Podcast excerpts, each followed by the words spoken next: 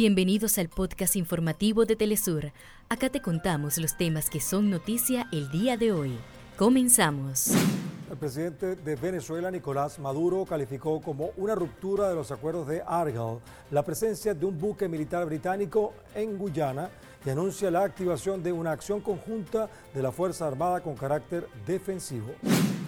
La Central General del Trabajo la CGT de Argentina definió un plan de lucha contra la reforma laboral y para enfrentar a los ajustes económicos del gobierno de Javier Milei.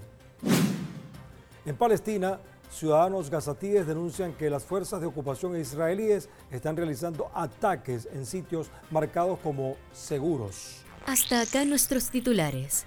Para más información recuerda que puedes ingresar a www.telesurtv.net.